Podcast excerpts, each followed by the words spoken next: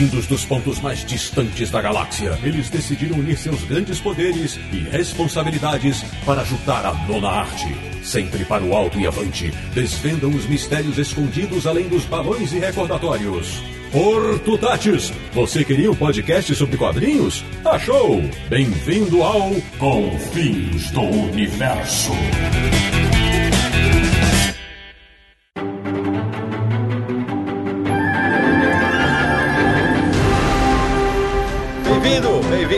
Começando mais uma edição de Confins Universo, o podcast que, para desespero da distinta concorrência, é a casa das ideias quando o assunto é quadrinhos, que é o podcast do Universo HQ, o site em que todos os heróis têm espaço. www.universohq.com. E o programa de hoje vai ser sobre uma treta violenta que já dura mais de 50 anos. Eu sou Sidney Guzman, estou a falar de Lisboa, em Portugal, e nunca neguei que, como editor, sempre gostei mais do Júlio Schwartz do que do Stan Lee. De Petrópolis, no Rio de Janeiro, o menino prodígio quarentão do universo HQ, que continua torcendo para que DC e Marvel finalmente se acertem e republiquem seus crossovers, pelo menos os que prestam. Samir Naliato. O tema de hoje é mais incendiário do que debater política em época de eleição presidencial no Brasil. Muito bem observado, Samir, especialmente pra nerdaiada. Da República do Ipiranga em São Paulo, o cara que quando era pequeno queria conhecer a capital dos Estados Unidos só porque apareciam as letras DC depois de Washington. Marcelo Naranjo. Animações da DC, filmes da Marvel e quadrinhos de ambas. Boa. De Luxemburgo, ele que neste episódio não é o nosso único correspondente internacional, o homem que sempre que é perguntado sobre seus super-heróis favoritos, apenas cruza os dois dedos indicadores em formato de X. Sérgio Codespot. Marvete que lê DC. E fechando o esquadrão dessa edição, falando de São Paulo, o cara que quando estreou no universo HQ era tão garoto que parecia um integrante do Quarteto Futuro. Guilherme Kroll, meu amigo, bem-vindo. Um abraço aí. Eu sou Marvete, mas também gosto do DC. Pois bem, meus amigos do Confins Universo, o programa de hoje vai falar de Marvel versus DC ou DC versus Marvel, como você preferir. E não só dos encontros entre personagens das editoras, mas a verdadeira guerra que elas travam mês a mês nos quadrinhos e também em outras mídias. Então, não sai daí, porque a gente já volta. É mais rápido que uma corrida entre o Flash e o Mercúrio.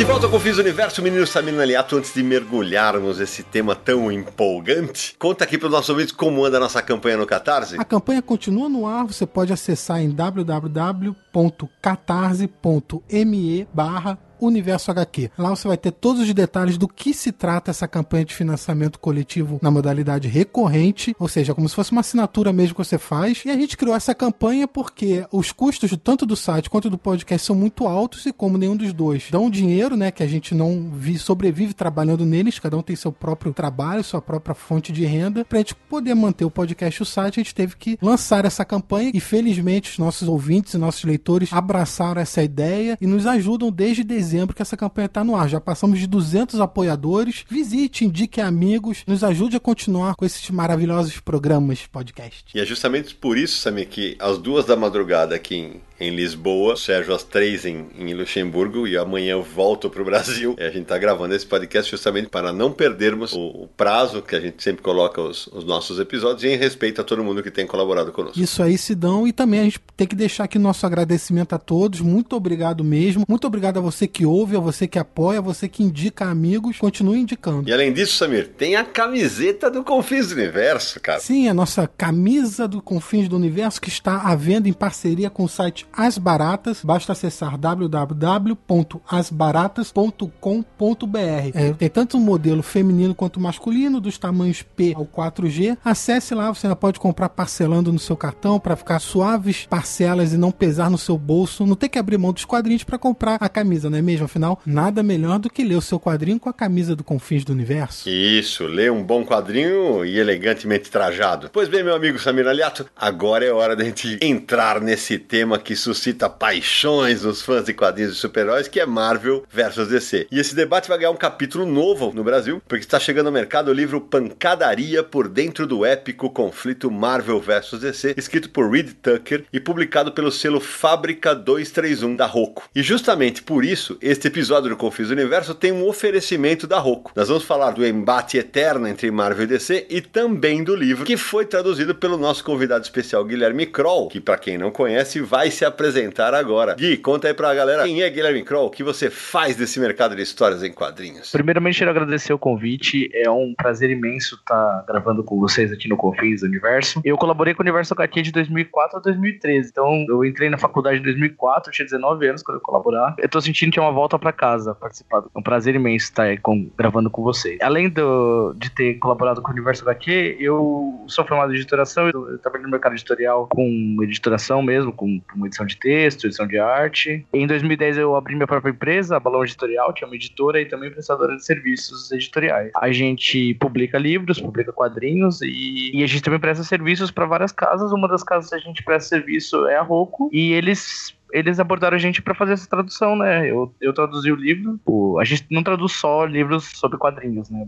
Quando é um livro sobre quadrinhos é um prazer a mais, porque a gente gosta muito. Eles pediram pra gente traduzir e foi um trabalho que eu gostei muito de fazer, essa tradução. Do, o livro originalmente chamava-se Slugfest, e aí o título achei que ficou muito bom pra cada dia, dá toda a dimensão do que ele é mesmo. E aí a brincadeira que eu fiz com o Guilherme no começo, que eu falei que ele era quase um garoto, ele, ele era quase um integrante do Quarteto Futuro, é por causa disso. Ele chegou no aniversário que ele era um menino mesmo, é, e a gente vai falar um pouco sobre o livro sim, mas o foco aqui é a gente usar o conhecimento da equipe de Confins do Universo para contar um pouco dessa história, né? Como começa esse embate, né? Vamos começar pelos mais velhos, né, Samir? E falar do surgimento da DC Comics, que nem sempre teve esse nome. É, os mais velhos é porque é DC, não porque sou eu, tá? Porque o Sérgio é mais velho do que eu.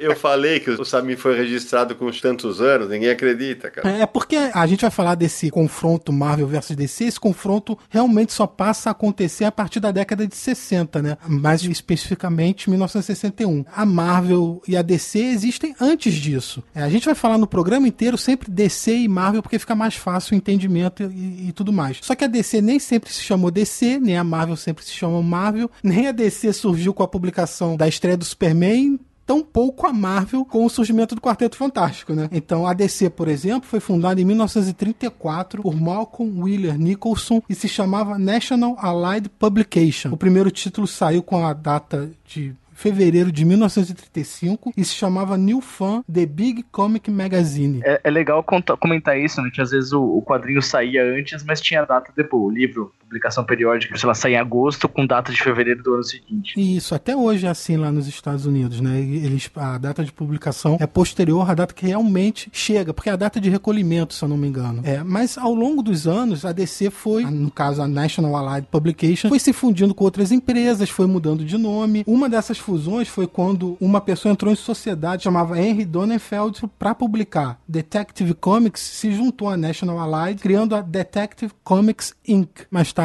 continuar revoluindo e usar só as iniciais DC e que se tornaria o nome da editora. Durante muito tempo se usou DC de uma maneira mais informal e o nome só foi realmente oficializado na década de 70 para você ver quanto tempo se passou. Aí lá na década de 70 passou a se chamar realmente DC Comics e em 2011 isso mudou, passou a DC Entertainment, porque o grupo já não se focava só em quadrinhos, também desenvolvia projetos para outras mídias, cinema, televisão, então eles reagruparam, reorganizaram a empresa como DC Entertainment. E o lado da Marvel, meu menino Sérgio Codespot? Bom, a Marvel começa com o Martin Goodman, que trabalhava no setor de distribuição de revista, até que por volta de 1900 1932, ele faz uma parceria com uns investidores e monta uma editora de pulp, aquelas revistas pulp. Então ele já tinha uma editora quando começou a onda dos quadrinhos de super-herói, quando o comic book pegou fogo, ele não entrou, ele entrou mesmo por volta de 1939. Todo mundo fala da Timely Comics, que começou em 39, mas a Timely é um nome, digamos, guarda-chuva, assim. Ela funcionava para abrigar uma série de empresas que ele tinha, publicava com vários nomes, inclusive Red Circle Group, que era um dos nomes que ele usava para publicar Pulp, anterior à Timely. E a Timely existe oficialmente, publicando quadrinhos de super-herói como Capitão América, histórias de todo tipo de gênero, até mais ou menos 1950, quando quando ele troca o nome para editora, mais uma vez passa a se chamar Atlas. É, Atlas era o nome do, também da distribuidora dele. A Atlas existe até a década de 60. A Atlas existe até 1957. A partir de 57 se transforma em Marvel Comics. Vale lembrar que antes de Marvel Comics, todos esses nomes, uh, para efeito da Marvel, eles são realmente guarda-chuva, porque Goodman ele gostava de usar 20, 30 empresas publicando alguns títulos para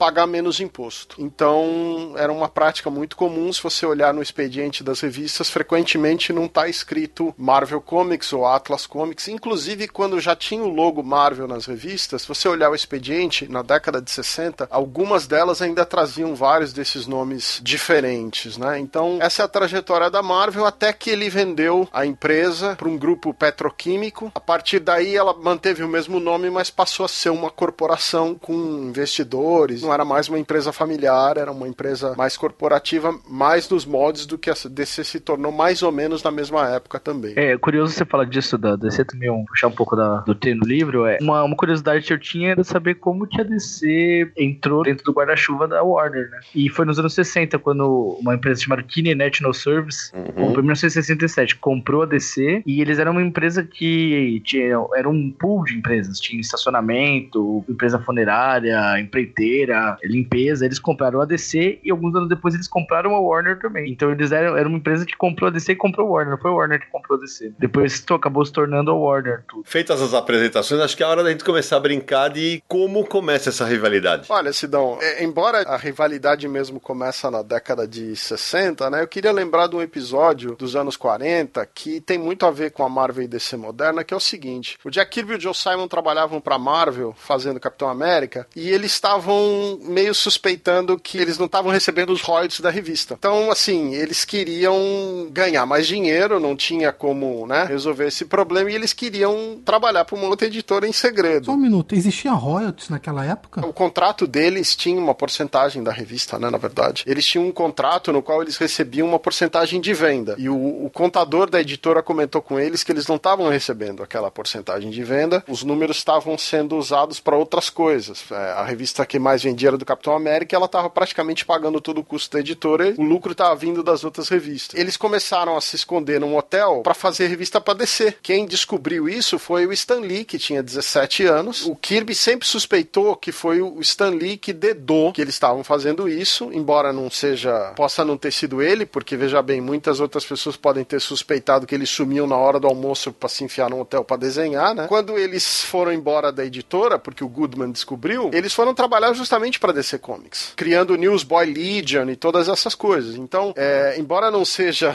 a rivalidade que a gente está falando, é engraçado que o Kirby foi para DC e o Stan Lee estava na Marvel, né? Então, tem muito a ver com a rivalidade que a gente vai discutir na década de 60, né? E isso antes, né, da parceria famosa que os dois viriam a formar, né? O Stan Lee era parente do Goodman, né? É, o Stan Lee, ele era sobrinho do Marty Goodman por parte da família da mulher do Goodman. Inclusive, não era o único familiar na empresa, hein? O, os cinco irmãos do Goodman trabalhavam na empresa e tinha um tio do Stan Lee, parente da mulher do Goodman, que também trabalhava na empresa. Posteriormente, o irmão do Stan Lee foi escrever quadrinhos para Marvel. É, o Larry Lieber. Tem até uma história curiosa que o irmão do Stan Lee foi pedir emprego na DC para escrever quadrinho, e mas aí acabou não rolando. E uma coisa que a gente sempre fala, né, Samir, é, que é uma preocupação que a gente tem no Confuso Universo, é que a gente tenta falar tanto para o nerd veterano quanto para quem está começando agora a, a, ler os quadrinhos. E essa é a preocupação que eu quero que a gente espelhe agora, porque, ah, então em que momento começa efetivamente a rivalidade? Acho que é legal contar do surgimento da Marvel que a DC mandava e desmandava no mercado, né? Deixa eu dar minha opinião sobre o exato momento no qual começa a concorrência Marvel-DC, no qual começa a rivalidade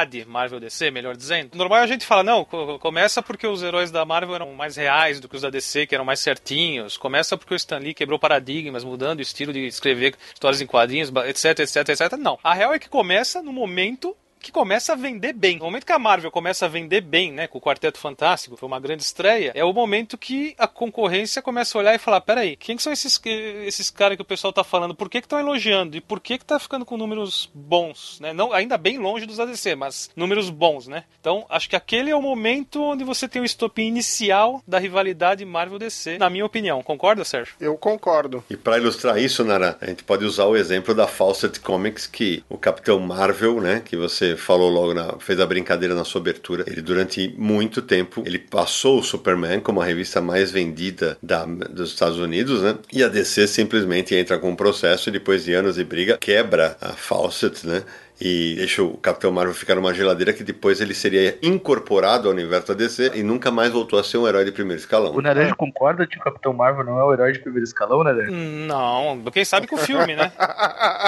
não, dentro do meu coração ele sempre será primeiro escalão. Mas no mundo real, ainda não. Vamos ver com o filme aí o que acontece, né? No meu também, né? Ele sempre terá esse lugarzinho especial, mas infelizmente a gente vê pouca coisa bem trabalhada do personagem nas últimas décadas, né? Vou responder a pergunta do Sidney. Precisa dar um pouquinho de contexto para poder responder essa história. Que é o seguinte, você tem que imaginar que a DC era uma empresa de maior porte, era líder do mercado. Líder absoluto de mercado. Não tinha concorrente. Absoluta de mercado. Isso é após das quebras das editoras no fim da década de 50. Então, a, a DC era a líder absoluta do mercado. A Marvel, antes de lançar o Quarteto Fantástico, ela não era nem líder nem nada. Ela era uma editora que lançava alguns títulos. A DC lançava centenas de revistas. O problema é que quando quebraram todas as editoras, quebraram também distribuidoras. Uhum. E a Marvel perdeu a distribuidora com quem eles tinham feito um contrato nessa quebradeira e eles foram obrigados a fazer um contrato com uma distribuidora que era ligada ao grupo da DC. A primeira coisa era interessante para a DC porque eles não queriam ficar com uma posição de monopólio. A Marvel podia lançar oito revistas por mês e a decisão inteligente que eles tiveram foi de transformar os títulos em bimestrais. Os títulos se alternavam e com isso eles publicavam 16 revistas. Né? Essa foi a saída. Eu acho que o fato deles serem pequenininho, de ninguém estar tá prestando atenção neles, de ser um momento crítico na carreira do Stan Lee, porque ele não tinha mais saco nem coração para participar de uma indústria que estava quebrada, falida. Ele teve que demitir todo o staff dele na década de 50. Eu acho que tudo isso culminou no momento onde eles criaram o Quarteto Fantástico. A criação do quarteto é o catalisador para criar a Marvel que a gente conhece hoje e mudar o rumo das vendas das revistas. Né? Isso junta com o estilo do Jack Kirby, com o fato do Stan Lee ser praticamente um caixeiro viajante super marqueteiro, conhecia muito bem a ideia do que estava acontecendo. Naquele momento, ele entendia muito bem o momento que o país e a vida do, do americano comum estava passando, enquanto a estrutura da DC estava lá, é assim, como o Capitão América, preso no gelo, sabe? Era aquela coisa assim, nós vendemos a revista do super-herói, um herói é, limpo, para crianças, não tem bagunça, todo mundo é amigo, é um... a mesma mentalidade que fez eles sobreviverem às duas duas crises de censura na década de 40 e na década de 50 foi o que cristalizou a DC num período, permitiu que a Marvel fosse mais criativa. É, tem, tem o lance que as características dos heróis da DC têm muita influência com o surgimento do código de ética na década de 50. Então a DC é, fazia o todo possível para não ter nenhuma polêmica nas revistas, voltada a público é, infantil mesmo, porque não queria que toda aquela confusão da década de 50 retornasse. Agora, tem uma curiosidade aí. Quando o Stan Lee e o Jack Kirby criam um quarteto fantástico em 1961, reza a lenda que os personagens foram criados porque na época o presidente da Marvel chegou pro Stan Lee e falou pro Stan Lee que uma revista da DC chamada Liga da Justiça estava vendendo muito uhum. e se dava para fazer alguma coisa parecida. Liga da Justiça estreou em 1960, um ano antes do Quarteto Fantástico. E se você parar para pensar, o Quarteto Fantástico também tem muitas similaridades com os Desafiadores do Desconhecido. Muitas. Um grupo da DC criado em 1950 57, quatro anos antes do Quarteto Fantástico. Criado pelo Kirby. Exato. Então, quando chegaram com essa proposta, o Stan Lee, ele criou o Quarteto Fantástico, publicou,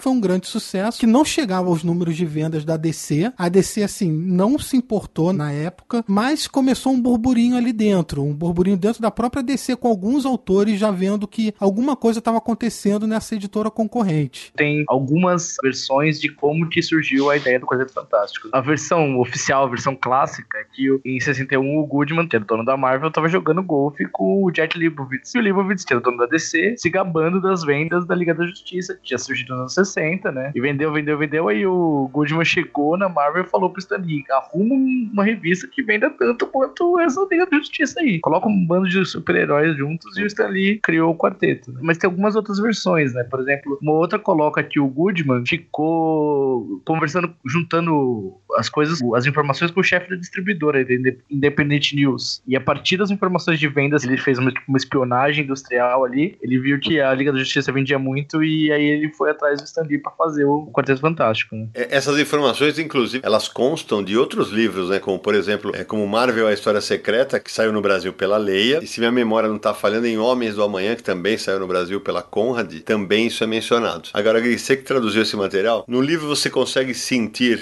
é, que a, a DC tinha uma postura de empáfia naquele momento de, ah, nós somos os donos do mercado e vamos ver o que, que vai dar esse negócio? Assim, é, a visão que ele dá é exatamente essa. DC tinha completo. Eles eram donos e, e a Marvel distribuía com ele. Então, assim, eles não, não tinham por que temer a Marvel. E a, o sucesso da Marvel não incomodou eles a princípio. E mesmo quando a Marvel começou a crescer ao longo dos anos, é, eles tinham esse sistema de distribuição que eles só podiam lançar as revistas, oito revistas por mês e depois bimestral, como o Sérgio contou. E a, a DC não estava preocupada. Nós inventamos o super-herói. A Marvel nunca vai chegar lá. Uhum. E a Marvel, mesmo com o sucesso de crítica, assim, de burburinho que ela gerou, ela não vai superar a DC em vendas, acho até os anos 70 os anos 80, não lembro exatamente. Mas então a DC tinha esse impacto, assim. O sucesso da, da Marvel, a princípio, era irrelevante. E não é só isso. Tem uma parte do livro que eu não desconhecia, que eu adorei, porque eu dei risada. Quando começa a incomodar mesmo o sucesso da Marvel, o staff da DC, que era uma empresa toda tradicional, toda certinha, todo mundo tinha que trabalhar bonitinho, de gravatinha, aninhada e tal. O pessoal se reuniu, começou a comprar revistas da Marvel e falar: o que, que tem aqui que a gente não tem? E assim, analisar as revistas. E chegaram a conclusões fantásticas, para não dizer estarpafúrdias. O tom de vermelho das capas. Esse tom de vermelho deve chamar a criançada.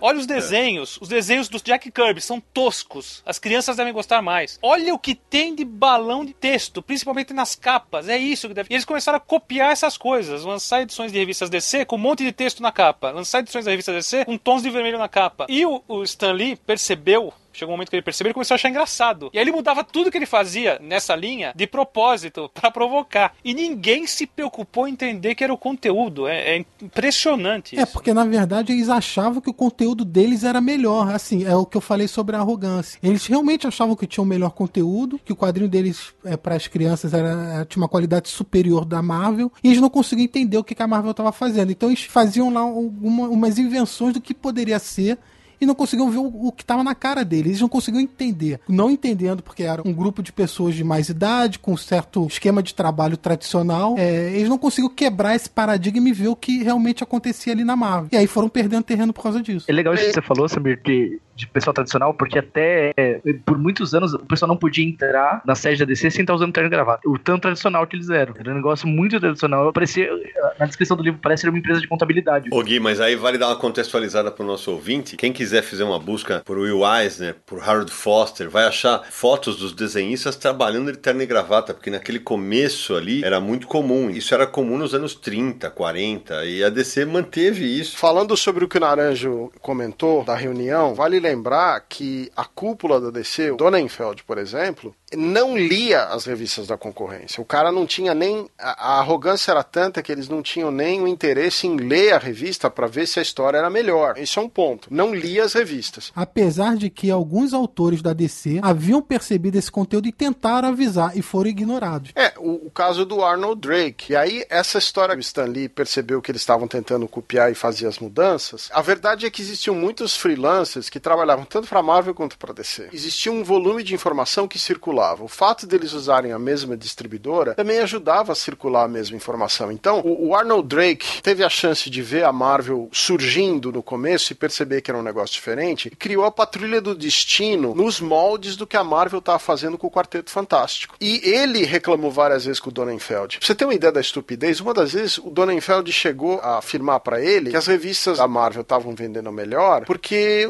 as crianças se confundiam. Então ele resolveu criar um padrão xadrez xadrez no topo das revistas e todas as revistas da DC tinham esse padrão xadrez. Foi um desastre, porque já não estavam vendendo bem a revista, você identificava o padrão xadrez e já era a revista que você não queria comprar. Interessante. E, e também nessa época, quando essa, as vendas da Marvel começam a crescer, o Stanley começa a fazer brincadeiras com a DC Comics. Então, em editoriais, em resposta de cartas de fãs, começa a dar cutucadas na DC, né? Mostrando como o trabalho dele era melhor do que o da DC. O Stanley fazia muito autopromoção nos créditos das histórias, né? Escrito magistralmente por Stan Lee, desenhado é, heroicamente por Jack Kirby, esse tipo de coisa. Tudo isso era uma linguagem diferente que atraía mais os jovens da época. A gente está falando que a Marvel incomodou a DC, mas vamos explicar a situação dos números. Você imagina que teve um ano que a DC lançou 350 revistas. A Marvel lançava 20%, menos até. A questão é que, por exemplo, um Homem-Aranha vendia 80% da tiragem. Uma revista do Super-Homem vendia 56% da tiragem. Esse número é muito interessante. Então, assim, a DC vendia um conjunto de títulos muito maior, em média, vamos dizer que num ano normal eles lançassem 200 e poucas revistas e a Marvel lançasse naquele ano metade desse número, 30% desse número, todas as revistas da Marvel estavam vendendo entre 70% a 80%. As tiragens da DC estavam vendendo entre 45% e 60%. Então eles estavam perdendo dinheiro em todas as tiragens. Lembrando que naquela época, quando chegava a data de devolver a revista, o jornaleiro arrancava a capa e devolvia a revista sem capa, tá certo? E o material sem capa frequentemente era levado para virar polpa de papel de novo, para reciclar. Então assim, a perda existia, era grande. Essa ideia de checar esses números e de ver como isso estava acontecendo demorou para ocorrer para DC. E isso é interessante porque a própria distribuidora da DC percebeu que a Marvel estava fazendo muito dinheiro e ofereceu para eles a possibilidade de vender mais títulos. Aumentou o número de títulos que eles podiam vender. Aumentou para quantos, é? Se não me engano, aumentou para 14, Sidney. Mas é, eu não posso jurar para você porque essas informações às vezes são um pouco contraditórias dependendo de que livro você lê. Exatamente 14, em 63. Porque é, começa em 61, aí começa a dar muito lucro. Em 63, a Independent News, que é a distribuidora, autoriza eles a subir para 14. E o, o contrato de distribuição era por um período de tempo. Ele estava marcado para acabar já. Então ele acaba em 67. A partir de 63, aos poucos, a Independente vai cedendo mais espaço. Mas começa exatamente com 14, 64. Vai de 8 para 14. Bom, então, depois que a DC sentiu o impacto da Marvel, né? Com seus heróis mais reais, Jack Kirby fazendo um sucesso absurdo como desenhista, né? E roteirista também, o, o Lee, a parceria imbatível aí dos dois. Chegou uma hora que eles começaram a se mexer. Demorou, mas começaram. E foi nas mãos do Carmine Infantino. Como editor, ele começou a finalmente ter liberdade para poder retrabalhar a, a, DC, trazendo sangue novo, né? Trazendo outros artistas. Foi o caso do Joe Kubert, do Neil Adams, do Danny O'Neill, entre outros, né? Isso que o Naranjo está falando de autores é curioso, porque logo no começo, quando a Marvel está fazendo muito sucesso, é, os editores não entendiam muito bem porquê, mas muitos artistas sim. E eles queriam trabalhar para a Marvel também. E muitos é, estavam presos na DC. E uma solução que encontraram foi usar pseudônimos para fazer trabalhos para Marvel. É, isso durou algum tempo, porque assim, eles não queriam que o nome deles aparecesse numa revista da Marvel, aí chegasse no dia seguinte a DC demitisse ele, né? Que afinal era onde tinha mais trabalhos sendo feitos. Esse paradigma foi quebrado justamente com o Neil Adams, o Naranjo comentou. Teve uma época que o Neil Adams foi trabalhar pra Marvel e não aceitou usar pseudônimo, quis o nome dele, e a DC viu o nome dele e falou: Não, eu não posso demitir esse cara, é, vai continuar assim. Aí todos os autores falam: Bom, beleza, vamos começar a trabalhar para as duas editoras normalmente. A gente ouvindo essa história da distribuição, né, vamos deixar mais um pouquinho, e essa empáfia que na época existia, é tão sintomático que essa história se repita no mercado editorial de tempos em tempos e não só nos Estados Unidos, né, cara? E a, a quebradeira que aconteceu lá com as distribuidoras e tal, tá acontecendo agora no mercado brasileiro. Exatamente por isso que eu citei isso. É, a Abril era dona do mercado, tinha DINAP, mas esse não é assunto para hoje. Sou o Batman. Eu sou o Homem de Ferro.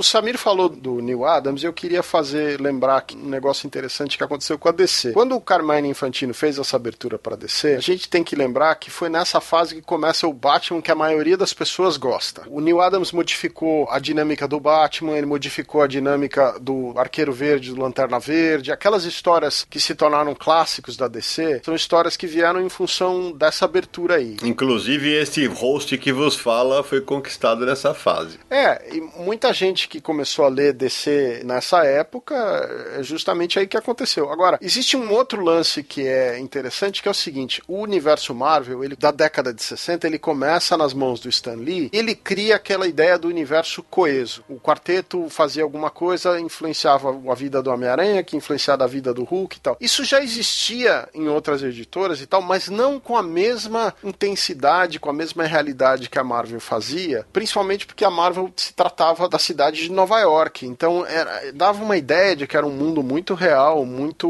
um universo mesmo. As revistas da DC tinham esse contraste de que eram universos meio fechados. Até acontecer essa coisa com a Marvel, as histórias da DC ocasionalmente tinham um crossover onde os personagens atuavam juntos. Eles atuavam sempre em paralelo, eles coexistiam, tinha uma revista onde eles estavam juntos, mas não era a mesma coisa. Uma aventura da Liga não atrapalhava uma aventura do Batman. Até um certo ponto onde a DC percebeu que isso era uma coisa relevante para os leitores e mudou. Isso veio junto com, com, o desenho mais dinâmico, também vieram essas introduções criar um universo mais coeso dentro da DC também. Isso também, a Marvel tinha uma facilidade, primeiro por esse baixo número de títulos, né? O Stanley, e, por o Stanley escrever e editar tudo, né? Então Sim, ele conseguia e, dar essa costura. E tinha o problema de que você imagina, você imagina numa empresa grande, você tem um império do super-homem, o outro tem o império do Batman, o outro tem império da Mulher Maravilha. Ninguém quer perder o seu emprego, a sua parte editorial e deixar que o outro mexa com seus brinquedos, porque para eles isso significa dinheiro, editorialmente falando. Pro editor, pro funcionário, certo? Então ninguém queria perder a mão desses títulos, né? Na Marvel era diferente. O Stan Lee escrevia 80% das coisas, quando o irmão dele escrevia o resto, quando ele não podia mais escrever, ele chamou o Roy Thomas, já na década de 70, mas aí o Roy Thomas escrevia um monte de título, quer dizer, era realmente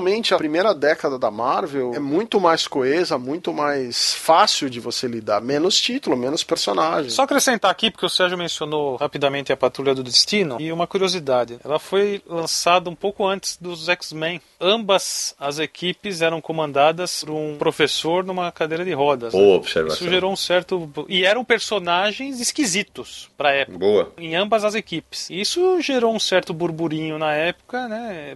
Copiaram. Como a Patrulha saiu antes, uh, acharam que o Stan Lee copiou. O criador da Patrulha do Destino, Arnold Drake, ele na época falava que não, não teria tempo hábil de ter me copiado uh, pelo pouco tempo que saiu a revista dos X-Men depois. Mas, anos depois, ele passou a, a, mudar o discurso dele e acha que sim, que de alguma maneira a informação chegou pro Stan Lee. Mas isso são coisas que jamais saberemos. Né? É, na verdade, esse é só um exemplo de muitas suspeitas de espionagem entre Marvel e DC que existia na época. Principalmente espionagem, dizem, mais por parte da Marvel. É, isso pode ter várias origens. Pode ser porque a distribuidora era a mesma e tinha algum tipo de contato. Pode ser porque um, um arte finalista estava trabalhando para DC e também para Marvel e levava alguma coisa da DC para Marvel. Mas existe muita suspeita dessa época de informações que saíam de alguém da DC e levava para Marvel e a Marvel conseguir essas informações e, e trabalhava em volta disso. É, nada provado, mas existe isso. É, essa questão da espionagem que o Sabir mencionou, tem uma curiosidade. Nos anos 70, o Infantino ele criou um, um memorando falso, escondeu entre as coisas, falando que a DC ia aumentar os preços para ver se estava tendo espionagem mesmo. E aí, logo depois, a Marvel anunciou que ia aumentar os preços no mesmo, na mesma proporção. Ou seja, ele comprovou para eles se estava tendo espionagem sim. Existe um caso comprovado de espionagem que é quando o Jack.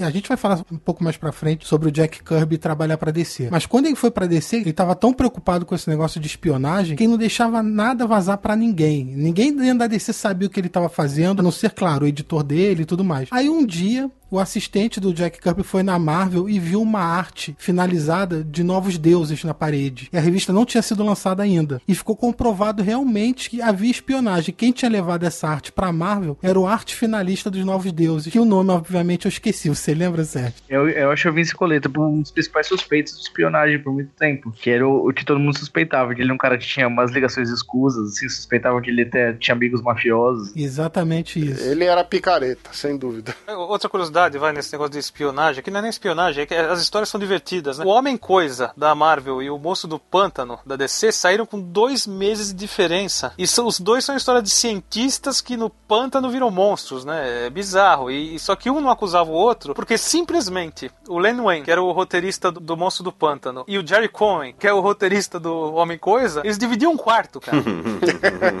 Pelo amor de Deus. Ô, Nara, e, e uma coisa que a gente sempre, nos tempos atuais, é muito comum, especialmente principalmente para quem não é tão leitor, ah, aqui no cinema, a Marvel dá o pau na DC. Vale lembrar que bem antes dessa fase que a gente tá falando aqui, até os anos 60, e quando ainda nem se chamava Marvel, a Marvel teve uma adaptação de cinema, que era o seriado do Capitão América, enquanto a DC teve dois do Batman e um do Superman. Então, quer dizer, naquele momento, isso acho que até contribui para mostrar aquele negócio de, ah, nós somos os maiorais mesmo e, e deixa quieto, né? Então eles não esperavam mesmo. É, existe a história que o, o Stan Lee tentava vender os quadrinhos da Marvel para televisão, para cinema e não conseguia. Talvez por não ser exatamente o campo de atuação dele ou o que seja, por ele não conseguir vender os direitos, existia a crença dentro da DC que as coisas da Marvel era coisa ali só para quadrinho, não tinha é, muito futuro em outras mídias, enquanto da DC sim. Eles tinham os melhores personagens, eles se garantiam por causa disso, da Marvel seria algo passageiro, que se provou errado, claro. Então, só para contextualizar isso que o Samir acabou de dizer, os seriados que eu citei eram seriados de cinema dos anos 40, e ali, claro, ainda a Marvel com esse nome nem existia,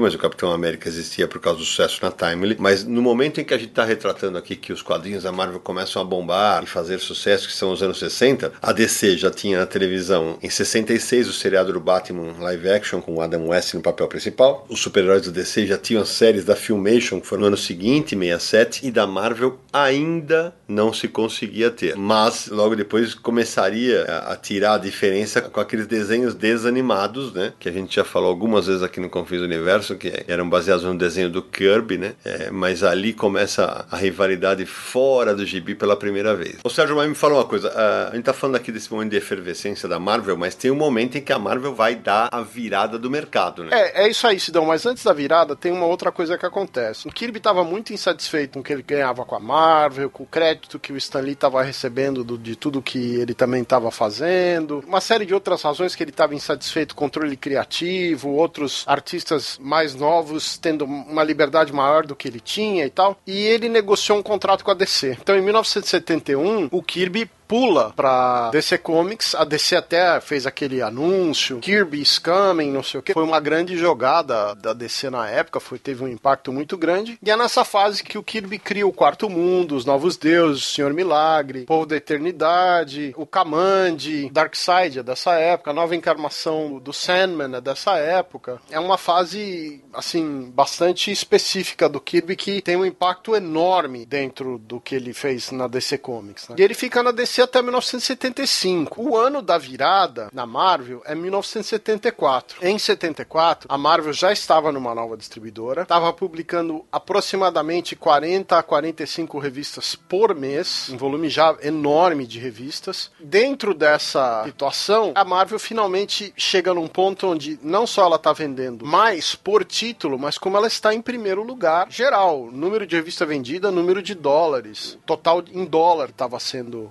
acumulado, né? E o Kirby volta para Marvel em 76 para trabalhar na revista 2001 Odisseia no Espaço, Capitão América, para fazer os Eternos, né? Trabalhar com esses personagens. O Kirby acaba não ficando muito tempo na Marvel também, depois vai trabalhar com animação e tal, que ele se sentiu mais bem recebido. Aliás, tem uma curiosidade sobre quando o Kirby foi para DC, porque foi uma, como se uma bomba atômica tivesse caído no mercado pros padrões da época. Foi uma coisa muito grande que aconteceu. Apesar de, de boa parte da DC ficar feliz com isso, isso, um um artista do calibre do Kirby e tudo mais, uma parte não gostou muito da ideia, porque essa parte da DC achava que era a DC admitindo que a Marvel tinha os melhores talentos e agora teve que trazer alguém de lá. Ou seja, depois de tanto tempo, quase uma década, uma década de concorrência, ainda tinha aquela visão estreita do que estava realmente acontecendo. Da coisa da ida do Kirby pra, pra DC, é que ele ganhou carta branca. Ele, ele podia fazer o que quisesse e aí ele criou os personagens. Ele não foi lá para trabalhar com personagens existiam existiam. A DC tava valorizando ele e todo mundo se lembra que a, uma das grandes reivindicações do Kirby era que ele também era coautor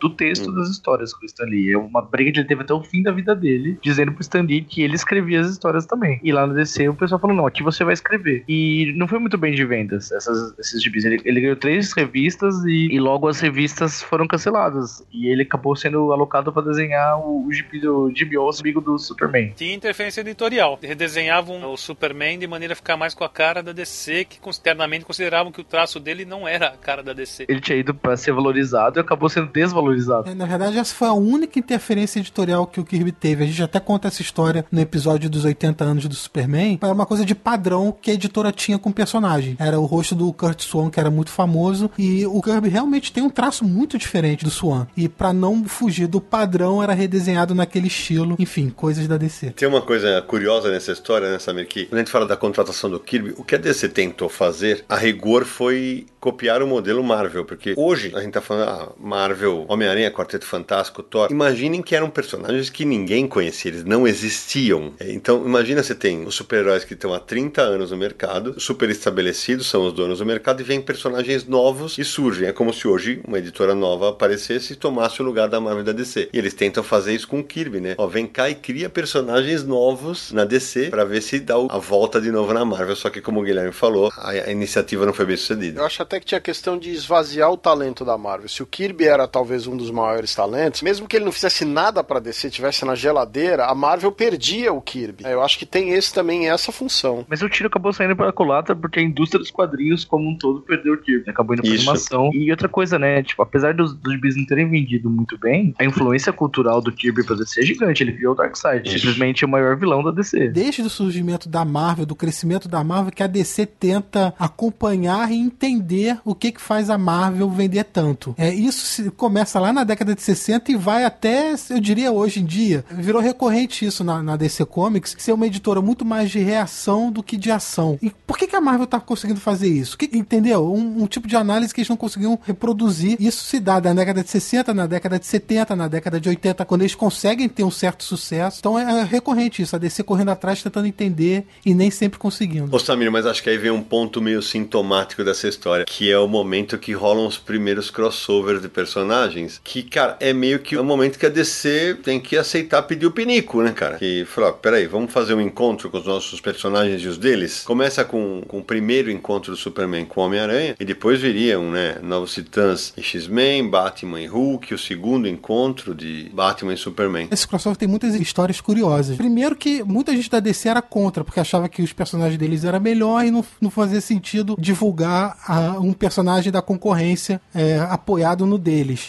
Então, o que aconteceu foi o seguinte: na época, uma pessoa chamada David Obst, que era um agente literário, ele procurou a Marvel para propor que lançassem livros sobre os personagens da editora. Livros mesmos, é, livro literário, né, não quadrinhos. E um dia ele teve um encontro com Howard Kaminsky, que era o chefe da Warner Books, e comentou que estava desenvolvendo trabalhos com a Marvel. E aí veio na cabeça dele uma ideia: por que a gente não faz um livro juntando um personagem da DC com um da Marvel? Livro mesmo, né? A ideia dele. O Kaminsky ouviu a ideia e gostou. E aí a gente não faz isso num quadrinho mesmo? E aí começou a ideia a se desenrolar e os lados começaram a entrar em contato pro projeto. Só pra contextualizar, o Super-Homem contra o Homem-Aranha é a primeira história é de 76, a segunda história é de 1981, depois você tem o Batman com, contra o Hulk também em 1981, os X-Men contra os Novos Titãs em 1982. É, mas o primeiro encontro foi um motivo de muito estresse pra Marvel e pra DC, porque eles não conseguiam se entender de como seria a história, qual personagem teria destaque, qual não teria. Tinha que ser tudo muito bem calculado e medido, porque os dois personagens tinham que ser iguais dentro da história, ter o mesmo número de falas, o mesmo número de aparições. A história agradava uma, mas não agradava outra e tinha que mudar. Assim, teve muita briga de bastidores até essa história sair. É meio que a DC impôs o. Acabou, a Marvel acabou cedendo um pouquinho, a DC mandou um pouquinho mais aí no, nessa história em quadrinho. Que teve é, roteiro do Gary Conway, desenho do Rosandru e outros. E teve tudo isso que o Samir falou, né? Teve que ter aparições iguaizinhas tal. Tiveram que tomar cuidado com o roteiro, porque os dois heróis têm aquela luta, mas ninguém pode prevalecer. E aí alguém teve a ideia de o Super-Homem quase dar um soco no Homem-Aranha e perceber que ele ia matar o Homem-Aranha, só o vento arremessou o Aranha longe. Mas no fim, e os inimigos eram o Lex Luthor e o Dr. Octopus. E ficou uma história bem divertida. E Isso tudo está citado no episódio que a gente gravou sobre crossovers, que chama-se Tudo Junto e Misturado. E uma curiosidade desse aí é que o, o Planeta Diário virou uma emissora de TV, né? Então ele não é um jornalista de jornal impresso. Nesse... Na verdade, isso não, não acontece no crossover. Já é, era um momento que já existia isso. Ele estava, se não me engano, trabalhava na TV Galáxia e, e naquele momento ele era jornalista de TV. Ele era um âncora de jornal. Isso, exatamente isso.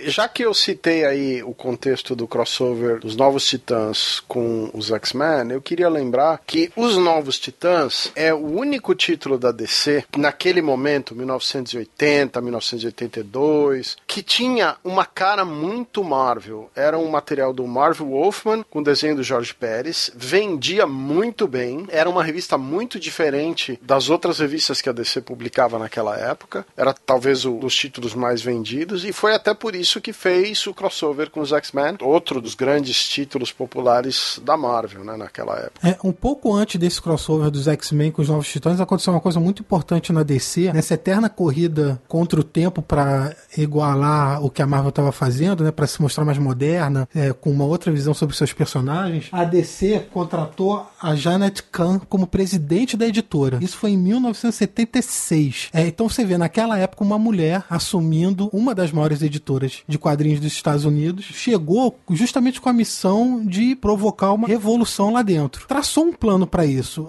desde reformar os escritórios, passando por os funcionários poder usar roupas mais largadas para ir trabalhar, um clima mais leve na redação. Ela estava aceitando ideias de novos projetos, de novos quadrinhos, e os novos Titãs é um resultado desse projeto que começou com ela alguns anos antes, quando Marvel Wolfman voltou para DC e teve a ideia de reviver os novos Titãs e apresentou a ideia para ela. Alguma curiosidade da Janet Kahn é que eu acho muito incrível, essa é uma, uma parte que eu achei mais legal do livro, é, sobre a, a, história das duas, é que a Janet Kahn ela não era do meio dos quadrinhos, ela era oriunda dos livros infantis. Ela trouxe uma visão totalmente arejada pro meio. Ela revolucionou completamente os quadrinhos de super-heróis. Quadrinhos de super-heróis e quadrinhos mainstream americanos. Não custa lembrar que sobre a batuta dela veio o selo Vertigo, por exemplo, era da Karen Berger, outra editora. E entre outras coisas muito legais, assim. Ela ficou na DC até 2001, 2002, se não me engano. Nesse período, por exemplo, aumentou muito o número de artistas mulheres é, colaborando com a editora, deu mais oportunidade para mulheres, né? Ela fez uma série de revoluções na DC que são sentidas até hoje, são sentidas no meio até hoje. Eu acho que é um, uma parte muito legal de saber. É, outra coisa que tem que lembrar que a DC fez de excelente na década de 80 foi que ela procurou dar uma melhorada na parte gráfica das revistas, no acabamento das revistas, no tipo de material que eles estavam publicando. Então, por exemplo, Ronin do Frank Miller. Você estava falando de Ronin do Frank Miller?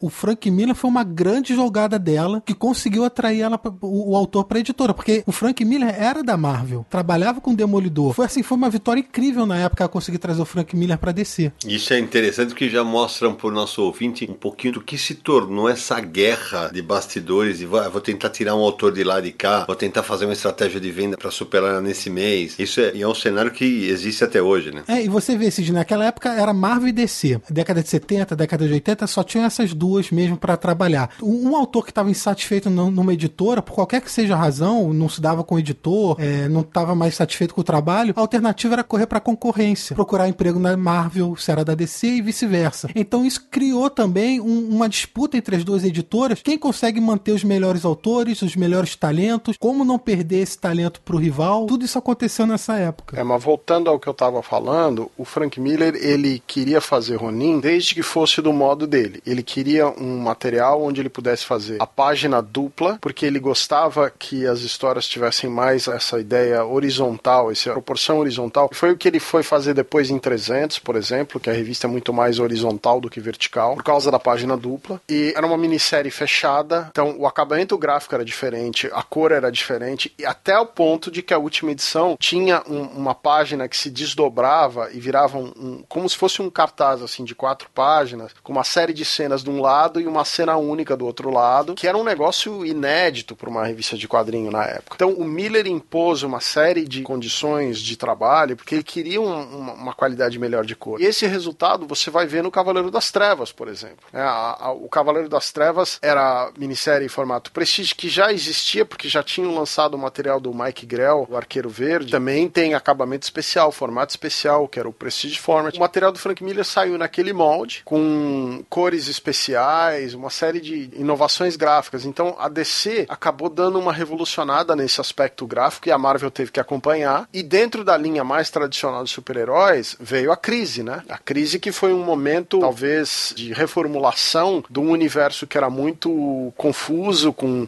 muitos anos de história, para um universo um pouco mais coeso e que foi aquela fase muito popular do John Byrne reformulando o Super-Homem, uma série de coisas que aconteceram. A Mulher Maravilha renovada, vários personagens relançados. Sim, mas aí todos esses reboots são. E aí é uma, alguma tendência que se repetiria durante. até hoje, né? Esse negócio de rebootar o universo de cá e o universo de lá, de Marvel e DC, foi decorrente justamente desse esgotamento das fórmulas que uma faz de cá, outra faz de lá. Então inicia tudo de novo. Ah, então já que tá ruim, spoof, aperta o botão do reset. E é um negócio que pagamos até hoje. A né? Crise nas Infinitas Terras, que a gente também fez um episódio só sobre essa saga. Se você não ouviu, é só buscar, vou deixar o link aqui no post. Sim. Foi a oportunidade que a DC viu de realmente é, alinhar sua linha de quadrinhos ao que a Marvel fazia desde a década de 60. Ou seja, vamos zerar tudo aqui e partir de uma continuidade lógica, não histórias perdidas que nem sempre se interligavam. É, então, quando a DC fez isso, ela tinha sim o interesse de se aproximar do que a Marvel fazia como um plano editorial, mas tem uma história curiosa que é a seguinte: Crise nas Infinitas Terras e Guerras Secretas tem um pouco daquelas histórias de espionagem que a gente comentou um pouco antes. Sim. Porque essa saga da DC, a DC anunciou em 1981, era um trabalho muito grande, demorou quatro anos para ser produzido e publicado, mas a DC anunciou e pouco depois a Marvel anunciou e publicou Guerras Secretas, que era uma saga no mesmo estilo do que a DC queria fazer. E a história é que Guerras Secretas surgiu a partir da Hasbro, que queria publicar uma série de bonequinhos com personagens da Marvel e queria uma história que juntasse esse novo projeto deles, né, que desse um, um corpo para ele. E aí a Marvel lançou a saga das Guerras Secretas. É, e, Samir, só para contextualizar o que eu falei agora há pouco, o negócio do cinema, já nos anos 70 e 80 a gente tem uma época que para o cinema foi praticamente nula né, nas adaptações de quadrinhos, mas teve o Superman do Christopher Reeve, né, em 1978, e, nas tele, e na televisão a coisa começava a se equilibrar mais, apesar da gente ter uma predominância ainda maior ainda da DC, que tinha séries dos Super Amigos, que tinha séries solo do Batman, mas a Mulher Maravilha teve o seriado, live action, a gente teve o seriado do Capitão Capitão Marvel, que já pertencia a DC Comics. A gente teve, do lado da Marvel, teve o seriado do Hulk, a gente teve o seriado do Capitão América, teve o seriado do Homem-Aranha. As coisas começavam a se equilibrar em outras mídias ainda, mas assim, naquele momento, o grande destaque foi o filme do Superman, que abriria de novo a porta do cinema para as adaptações de quadrinhos. A gente está falando já de Guerras Secretas, dos filmes, mas tem uma história muito curiosa antes disso, que a Marvel quase publicou a DC. E essa concorrência terminaria para sempre, talvez né? A história é que é, a Warner não estava satisfeita com o desempenho dos quadrinhos da DC e, em vez de gastar dinheiro publicando os quadrinhos, passou pela mente deles e licenciar os personagens para outra editora publicar. A editora líder do mercado, então, na época, era a Marvel. E houve o um contato com a Marvel oferecendo o licenciamento de personagens da DC para a Marvel publicar. Então a Marvel publicaria Superman, Batman, Mulher Maravilha, Flash, Lanterna Verde. Chegou a acontecer início de negociação para isso, mas acabou no final não sendo sacramentado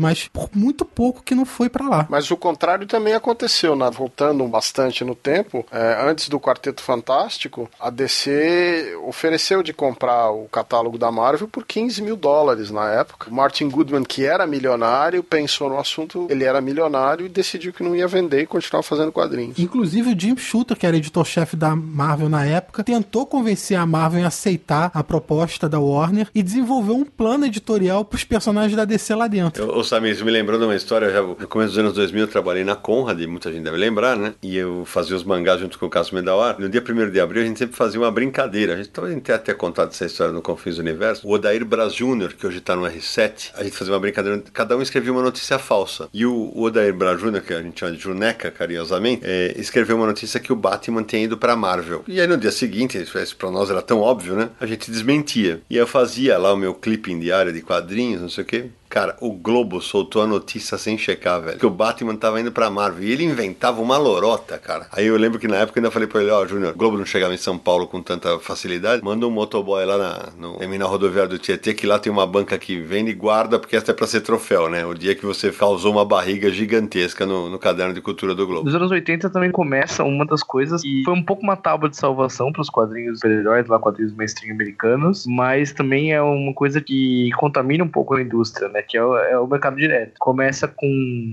uma convenção de, de quadrinhos em Nova York, um cara resolveu montar uma banquinha lá e, e pegou os quadrinhos direto do Idora para vender as novidades. E o pessoal na convenção pirou com isso. E, inclusive, um distribuidor tipo, falou assim: se eu pegar direto na editora e levar para os lojistas já sabem quanto comprar, eu corto intermediário, evito desperdício e consigo vender melhor, mais, mais direcionado, né? De acordo com pedidos. Uhum. E aí começou a fazer isso, várias pessoas foram atrás e praticamente surgiu o mercado direto a partir disso. Para quem não sabe, é o, é o, basicamente o mercado americano de revista mensal. A pessoa vai na, na Comic Shop, encomenda o gibi a, a partir de uma lista uhum. e depois compra o gibi ali. Então o pedido, eles têm não tem essa questão de tiragens variadas, assim, é só o que é pedido, exatamente. Só para contextualizar os ouvintes que talvez não saibam como funciona nos Estados Unidos, antes disso acontecia distribuição em banca, como existe no Brasil até hoje, né? Quadrinhos distribuídos em banca, o que a banca vende paga a distribuidora que paga a editora, o que não vende é devolvido para a editora como encalhe e é destruído, enfim. E a editora só ganha pelo que vendeu, o que o encalhe é prejuízo. O mercado direto mudou isso. O mercado direto, em vez de distribuir para banca, distribui para comic shops, para lojas especializadas de quadrinhos. E aí só distribui o que a loja pedir. Então, se a loja pede mil exemplares, a editora vai mandar mil exemplares para essa loja. O que ela vender ótimo, o que ela não vender fica lá até vender. Não tem encalhe, não tem retorno. Para a editora isso é maravilhoso, porque ela é, deixaria de ter encalhe e deixar de ter prejuízo. Então, aos poucos saiu o mercado de banca e foi para o mercado direto. Essa é a diferença das duas. E a curto prazo foi bom. É, cara. mas a longo prazo, né? A longo Exato. prazo você mata a renovação de leitores. É, agora vamos ver outros benefícios que surgiram do mercado direto, que é o seguinte: a editora normalmente ela tinha, digamos, uma linha limítrofe de quanto um título era sucesso ou não em termos do número de venda. Vamos chutar que você tinha uma tiragem de 100 mil e a linha limite era 40 mil. Então, se o título chegasse abaixo de 40 mil, ele tinha que ser cancelado. No mercado direto, as editoras recebiam uma lista de pedido.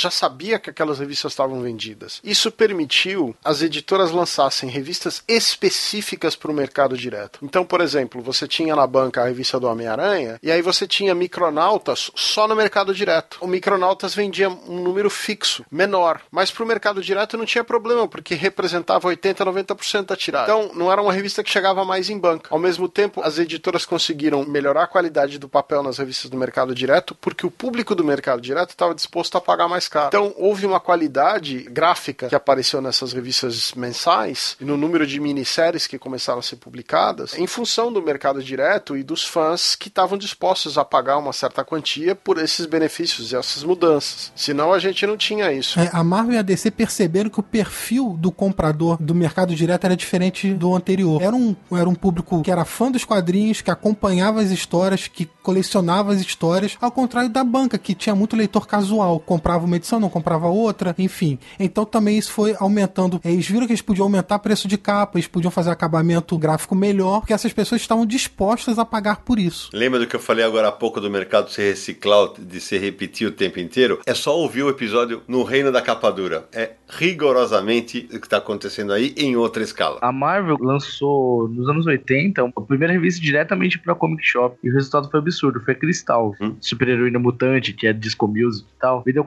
428 mil exemplares. Era um número absurdo até mesmo pra época. E quando começa a guiar o mercado direto, aí que o domínio da Marvel fica mais evidente ainda, né? Sim. E aí eles começam a fazer mais coisas exclusivas para comic shops. Eles começaram a vender essa exclusividade. E aí isso foi uma base por uma coisa que não dá o mercado de quadrinhos nos anos 90 que praticamente quase matou, inclusive quase matou a Marvel, né? Capas variantes e coisas do tipo. Porque tinha esse lance do colecionismo como investimento. Chegou um ponto que na década de 90, por volta de 92, 93, coincide com o começo da fase da Image, onde você lançava 5, 6 capas para a mesma HQ, dizendo que essas revistas iam ser valiosas, que essas revistas iam se tornar clássicas, tinha capa metalizada, capa de tudo quanto era jeito. As pessoas começaram a comprar em quantidade essas revistas, porque a ideia era que você vai deixar para seus filhos, porque isso vai valer dinheiro como um super-homem. Número um. Evidentemente que, por mais que Spawn número um tenha o seu valor, você não adianta você ter 200 cópias de Spawn, porque se tirar 2, 3 milhões de exemplares, não vai ser em 5, 6 anos, em 10 anos, em 20 anos, que essa revista vai ter algum valor. Muito menos as tiragens de milhões e milhões de exemplares que estavam saindo dessas revistas. Então o que aconteceu? Chegou uma hora que esse colecionismo implodiu, essa bolha implodiu, e você teve um, uma segunda implosão do mercado americano, que resultou praticamente na quebra, da, na falência da Marvel. Então, esse é um ponto interessante, né? Porque, veja, a gente tinha ali uma editora que saiu rigorosamente do nada, 30 anos antes, que é mais ou menos menos o tempo que a DC tinha de vida quando a Marvel surge e que 30 anos depois repete o lance da empáfia de ser dona do mercado, comete uma série de erros e aí é, entra em falência. Né? Eu acho que nem é tanto uma questão de empáfia. No caso específico da Marvel, eu acho que houve uma, uma ingerência corporativa que visava exclusivamente um lucro muito grande. A Marvel estava na mão dos acionistas que eram bilionários. Isso. Então a ideia era que tinha que colocar na banca o maior número de títulos, porque você estava vendendo um número de unidades muito grandes. Então você tinha algum personagem, tinha que ter título. Ah, tem esse personagem que é do quarto escalão. Não tem importância, lança uma minissérie. Então são mais quatro revistas para o cara comprar naquele ano. Evidentemente que isso gerava um lucro imediato de curto prazo, mas a longo prazo ninguém conseguia colecionar 200 revistas no mês de uma só editora. E a, a, a consequência é que não tinha dólar suficiente para comprar e foi implodindo. Mas isso foi uma ingerência dos investidores que controlavam a Marvel naquele período. A Marvel não estava mais sob um controle, digamos, mais familiar ou na mão do Stan Lee, ou, ou até mais ou menos a fase do Jim Shooter, a coisa vai direitinho. Na fase do Bob Harris, que essa ingerência chega no ponto máximo, culmina na implosão do mercado e a editora praticamente quebra, teve que vender os personagens para o setor de cinema. Por isso que você tem a Sony com os direitos do Homem-Aranha, os, os coisas do X-Metal na Fox, porque eles tiveram que vender essas coisas para fazer dinheiro para equilibrar o caixa da editora depois da falência. Né? Um outro impacto, um outro efeito colateral dessa financiarização aí da Marvel, de investidores e tal, eles começaram a fazer várias aquisições para aumentar o valor de mercado das ações da, da empresa.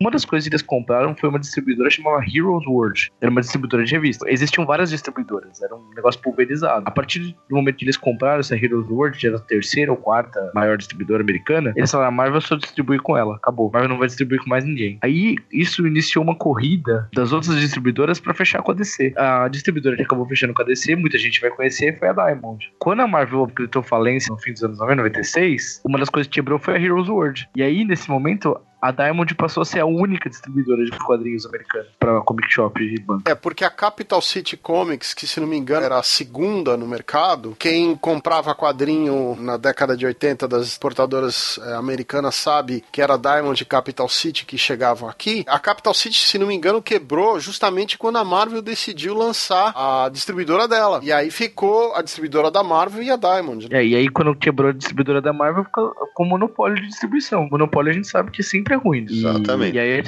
o mercado direto com monopólio de distribuição, aí, longo prazo, o mercado editorial de quadrinhos americano ficou só para colecionador mesmo. É, a década de 90 tem muita loucura que aconteceu nesses 10 anos, né? Porque, primeiro, a gente estava falando de mercado direto. Quando o mercado direto realmente se estabilizou no, como principal lá nos Estados Unidos, que era voltado para um público mais colecionador, mais fiel, é, os artistas começaram a ganhar muito destaque e ganhar muito dinheiro, consequentemente. Foi a explosão do Jim Lee, do Todd McFarlane, do Rob Liefeld, etc. A Marvel, no começo da década de 90, foi comprada por um cara chamado Ronald Perelman. Comprou a Marvel por 82 milhões de dólares. Esse cara não vinha do mercado editorial, ele era um investidor. O lance dele era fazer grana. Quando ele comprou, ele entrou na redação e começou a falar o que que vende e como vende. E aí pegou todas essas informações. E aí ele virou e falou: vamos vender mais disso. Então nessa época, Homem-Aranha passou a ter quatro títulos mensais, por exemplo. X-Men começou a ter um monte de revista mensal, porque vendia muito. A as capas variantes que a gente já discutiu aqui também vieram na esteira disso, porque, ah, se o Homem-Aranha tá vendendo muito, o que, que vai acontecer se eu vender essa revista do Homem-Aranha com seis capas alternativas? Ah, o cara vai comprar o meu mesmo produto seis vezes. E isso deu uma disparada de preço, de arrecadação para a editora. E isso depois, como a gente comentou, se virou contra ela própria, enfim, e causou a queda da Marvel e tudo mais. Ele partiu de uma lógica de, em vez de vender para mais gente, eu vou vender mais para as mesmas pessoas. E é isso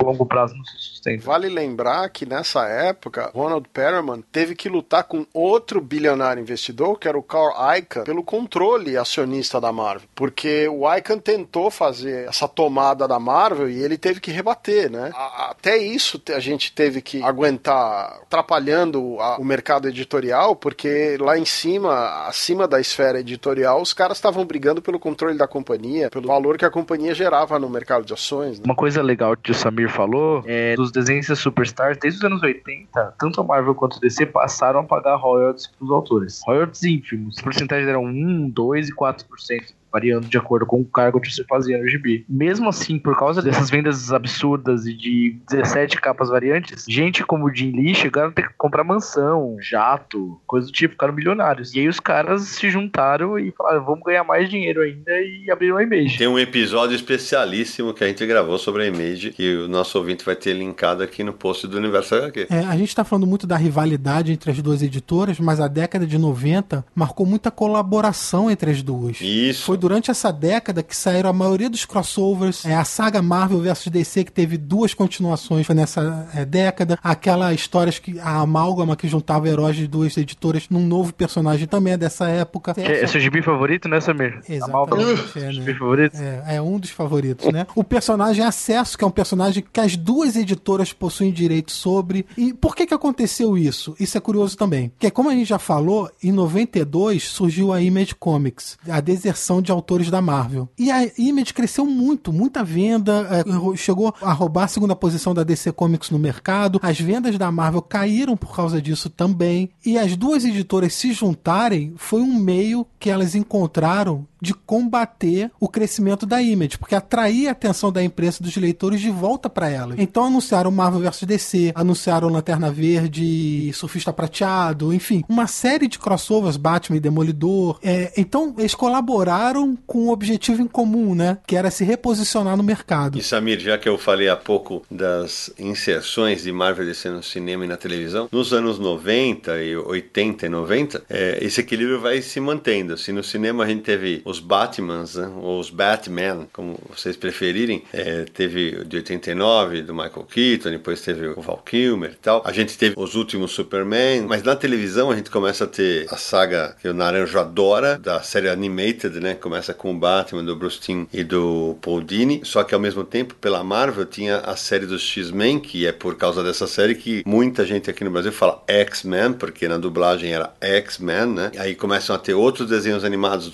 séries do Homem-Aranha, aí o equilíbrio, especialmente na televisão, era maior. E no cinema, que daqui a pouco a gente fala, é, a Marvel começaria a dar o troco com muita sobra a partir da década seguinte, que é a década de 2000, né? Essa questão da Marvel no cinema vem diretamente dessa questão da falência de 96. Ela é comprada por um grupo que tem o, um dos donos é o Aviarad, que é o produtor. Esse cara que conseguiu vender os direitos da Marvel pro cinema. Ele que vendeu Homem-Aranha pra Sony, vendeu os X-Men pra Fox, e aí o resto foi história. Hulk smash! Sidão, agora que a gente vai entrar um pouco nos anos 2000, né? Esse período a gente conhece bem porque o universo HQ cobriu toda essa época do que aconteceu de 2000 para cá. Com certeza. Então, foi quando a Marvel contratou o Bill Gemas para ser o novo manda-chuva da editora. Ele, ao lado do Joey Quesada, começaram a mandar é, nos destinos da Marvel. O Quesada já tinha entrado pra editora no final da década de 90, que aí criou aquele selo Marvel Knights, né? Com reformulação do Demolidor, Justiceiro, etc. Mas o Bill Gemas não veio da área de quadrinhos. Ele trabalhava com esportes. Esportes, sabe como é que é? A rivalidade é sempre muito à flor da pele, as pessoas falam mesmo o que tem que falar. E o Bill Gemas chegou caindo em cima da DC, falando mesmo, cutucando a DC, falando mal da DC. E isso tudo me parece que ele estava tentando reproduzir aquilo que o Stan Lee fazia na década de 60, 70. O Stan Lee sempre dava uma cutucada na DC, sempre é, fazia questão de frisar como os quadrinhos da Marvel eram melhores do que da concorrência. Chegou a chamar a DC de Brand Eck, que no livro está traduzido como marca ECA, é, como uma maneira de instigar essa concorrência, de provocar a DC. A DC sempre foi muito mais passiva, não respondia essas provocações, pelo menos não publicamente, não entrava nessa brincadeira ou nessa guerrinha de tomar lá da cá, né? Nas páginas dos quadrinhos mesmo. Se bem que nos bastidores eles iam ficar pé da vida, mas tudo bem, né? E quando o Bill Gemas chegou, ele fez isso de uma maneira muito forte, muito contundente, que se afastava um pouco do tom bonachão do Stan Lee tinha às vezes. E isso provocou uma revolta muito grande na DC Comics e mesmo dentro da Marvel não era bem visto. Vou discordar um, um segundo do que você está falando, porque no próprio livro menciona alguns episódios que a DC contra-atacou a Marvel com as coisas que o Stan Lee estava falando, porque eles chamavam de Brand Egg, a DC contra-atacava como Brand Eye, no sentido de ego, que era o ego do Stan Lee. E tem um episódio de uma aventura do Batman que o Batman no quadrinho diz: "Ah, eu fiz isso primeiro do que um outro imitador, Peter qualquer coisa". E pegou mal entre os leitores e não sei o quê, que era uma referência ao Peter Parker, né? Sim, teve realmente, é, mas do lado da DC era mais assim, uma provocação como resposta para alguma coisa. O Stan Lee era constantemente instigante sobre isso, né? Ele não perdia tempo e não perdia oportunidade de provocar a concorrente, no caso a DC Comics. E aí nos anos 2000 teve com o Bill James o Joey Quesada e teve isso de uma maneira muito forte. Quesada inclusive deu entrevista chulhambando a DC, pegou mal, pegou mal nos bastidores das duas editoras. Teve inclusive um caso que o Bill James lançou uma revista chamada Marvel, que era uma paródia de Smallville, que o objetivo da revista era pura e simplesmente provocar e zoar a DC em todo número. essa série durou pouco, foi cancelada. Bill Dimas, depois de uns quatro anos, saiu da Marvel. O Joey Quesada ficou, tá até hoje. Mas teve coisas boas que a Marvel fez nessa época dessa dupla. Uma delas foi sair do código de ética. Eles decidiram abandonar de vez o código de ética dos quadrinhos. Verdade. Que já era praticamente morto, mas seguia aparecendo nas capas. E eles decidiram dar um finiço e implantar o sistema de classificação etária deles. Foi uma mudança muito grande no mercado. E a outra foi a introdução da linha Ultimate Marvel, que era o, objetivo de contar as histórias dos personagens reinventados para o século XXI sem toda a carga cronológica que eles tinham até então. Que teve um bom sucesso, principalmente no começo. Depois essa cronologia vem pegando esteira como a, a, a realidade anterior e acabou no fim morrendo também. Mas foram duas iniciativas muito boas que eles fizeram. No comecinho dos anos 2000 teve o, o, crossover definitivo, né? Que foi o Liga da Justiça e Vingadores. Sim, sim. a gente que é falou é o, muito é... dele no programa, porque, puta, pra quem é nerd mesmo, aquele é um show do Kurt Busiek, né, cara? Sim, então, eu só, eu só queria mencionar porque eu não queria ser redundante com o programa de crossover, mas é que uhum. ele foi a colaboração suprema, definitiva entre Marvel e DC. Foi o um momento aí que a rivalidade ficou de lado. E é engraçado no Liga da Justiça e Vingadores que o, num roteiro o Kurt Busiek ele faz questão de salientar as diferenças primárias entre Marvel e DC. Então, por exemplo, o Capitão América fala que aquela utopia do, dos super-heróis da DC é uma coisa ultrajante, parece fascismo. E o, o Superman critica que os, os, heróis da Marvel são perseguidos pelo público, ele acha um absurdo os heróis não serem vistos como heróis e tal. Eu, eu acho muito legal, assim, essa forma que ele coloca, essa dicotomia entre Marvel e DC. É uma ótima observação. Fica bem claro. Eu sempre gosto de dizer que a Marvel é uma distopia e a DC é uma utopia. Para mim, fica bem claro no Liga da Justiça e Vingadores isso, esses dois visões de mundo. Assim. E isso não pode ser republicado, né? Porque as editoras não chegaram mais em acordo, é isso? É. é, foi exatamente por isso que eu brinquei com o negócio do Samir na abertura, porque foi justamente o que ele pediu na abertura do programa dos podcasts, que ele queria rever esses materiais, que fossem republicados em, de uma maneira mais luxuosa, talvez, ou uma maneira, entre aspas, definitiva, é, mas muito da gente não ver mais esses materiais vem dessa postura do James e do Quesada. É, veja que nem só republicar, mas também materiais inéditos de crossover seria legal, mas Sim. veja só, hoje a Marvel e a DC estão num patamar muito diferente do que estavam há 20, 25 anos. O Warner tem uma ingerência muito maior sobre a DC e a Marvel foi comprada pela Disney. Então não é só mais o caso da DC e Marvel decidirem, é o caso da Warner e da Disney aceitarem, concordarem e é uma engrenagem muito maior que talvez não entre em acordo tão cedo. Mas eu lembrei de um caso com o Guilherme falando de Vingadores e Liga da Justiça, eu lembrei de dois casos. Uma é que esse crossover quase saiu na década de 80 e foi cancelado por briga de bastidor. Foi. Deu uma briga muito grande entre Marvel e DC, o projeto foi cancelado. A gente conta isso no episódio de crossover. E a outra coisa é que quando eles fizeram a saga Marvel vs DC lá em, na década de 90, teve o amálgama e tudo mais. Uma das ideias era que um personagem da Marvel passasse um ano nas revistas da DC e um personagem da DC passasse um ano nas revistas da Marvel. Isso acabou não acontecendo, foi cancelada essa ideia, principalmente porque como é que faria depois com reimpressões? Quem ia ficar com parte da grana, royalties? Então, não, deixa pra lá, não vamos fazer isso aqui não, vamos fazer um amálgama. Ia ser a Mulher Hulk que eles tinham escolhido pra ir pra DC, eu não me lembro qual personagem da DC ia pra Marvel. Ô Samir, você falou do amálgama, falou do acesso e tal. Esquecemos de falar, o Stan Lee, ele recria os personagens da DC, né? Que chegou a sair aqui no Brasil pela editora Abril, né? Pela metade, não foi completa. Isso, bem observado. Em histórias sofríveis. Pronto, falei. Essa era uma série em 12 partes, cada edição dedicada a um personagem e se chamava Imagine o Universo DC de Stan Lee. Então a primeira edição era com o Batman, Imagine Batman de Stan Lee. A segunda com o Superman, Imagine Superman de Stan Lee. E assim por diante. Eram 12 edições, mas a editora Abril só publicou seis no Brasil. Até hoje, as outras seis estão inéditas. Nunca foram republicadas nem pela Panini, nem por ninguém mais. Pronto, falou.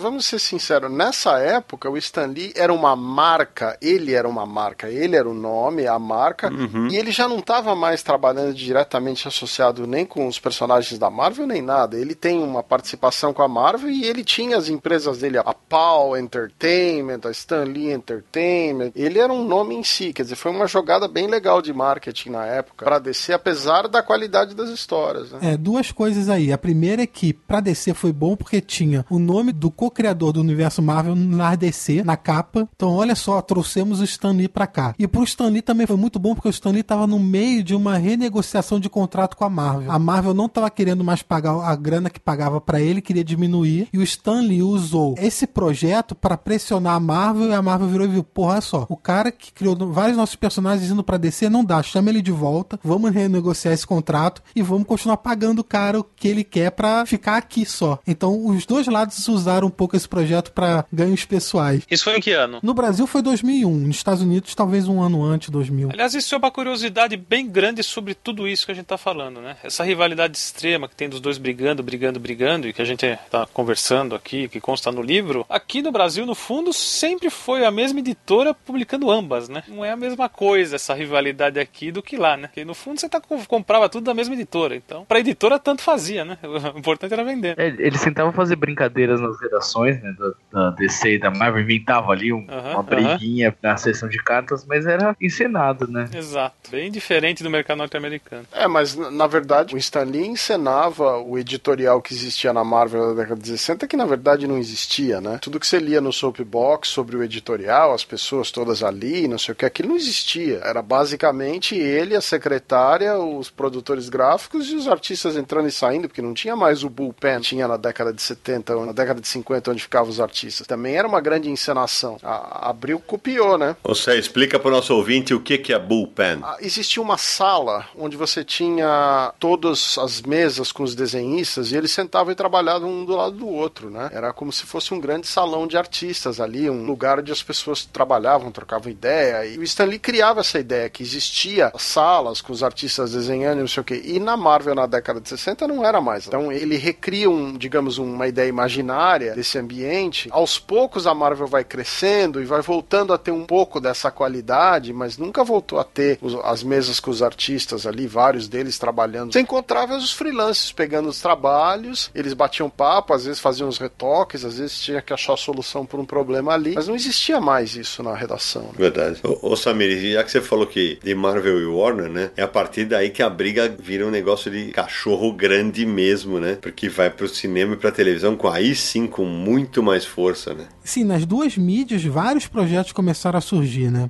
Série de televisão de super-heróis, assim, desde o início dos anos 2000, tem todo ano. Smallville durou 10 anos. Agora tem Agente da Shield, Demolidor, que já é na Netflix, que é um serviço de streaming. Enfim, no cinema então nem se fala. O universo Marvel se consolidou. Não só se consolidou, como cresceu absurdamente. Eu acho eu tenho uma comparação para fazer que é muito curiosa, pelo menos no meu ponto de vista, é que o que tá acontecendo no cinema hoje, entre Marvel e DC, é a mesma coisa que aconteceu entre Marvel e DC na década de 60 e 70. É, a DC tinha os filmes famosos de super-heróis, focados em Superman e Batman, mas é o que tinha. E a Marvel começou a fazer seus filmes e rapidamente tomou o mercado para ela. Hoje a Marvel é a líder do, dos super-heróis no cinema e a DC tenta correr atrás como fazia para entender qual era o sucesso da Marvel nos quadrinhos na década de 60. Eu acho que é um paralelo bem curioso, irônico até, de como essas coisas se repetem em outra mídia. E seguindo a comparação que você fez, um dos sucessos disso que a Marvel fez no cinema é o fato dela ter criado um universo coeso, onde um personagem aparece no outro filme, foi construindo devagarinho, você tem a impressão que faz parte da mesma história. Exatamente o que você falou em relação aos quadrinhos, né? Dando sequência até essa ideia, ouso dizer que existem duas rivalidades. Existe o público de cinema, que tem a rivalidade Marvel e DC, e tem o público de quadrinhos, que tem a rivalidade Marvel e DC. E muitas vezes não é o mesmo público. É, e aí vem até a brincadeira que o Naranjo fez no começo da apresentação, quando eu chamei o nome dele, que desde os anos 90, especialmente quando as animações da, da DC, a série Animated, as animações da DC mandam muito bem, né? Tanto na televisão quanto pro mercado direto de vídeo. É, e as da Marvel meio que não atingem o mesmo nível, com uma outra honrosa exceção. Enquanto no cinema, a gente sabe que o tirando a trilogia do, do Batman do Nolan,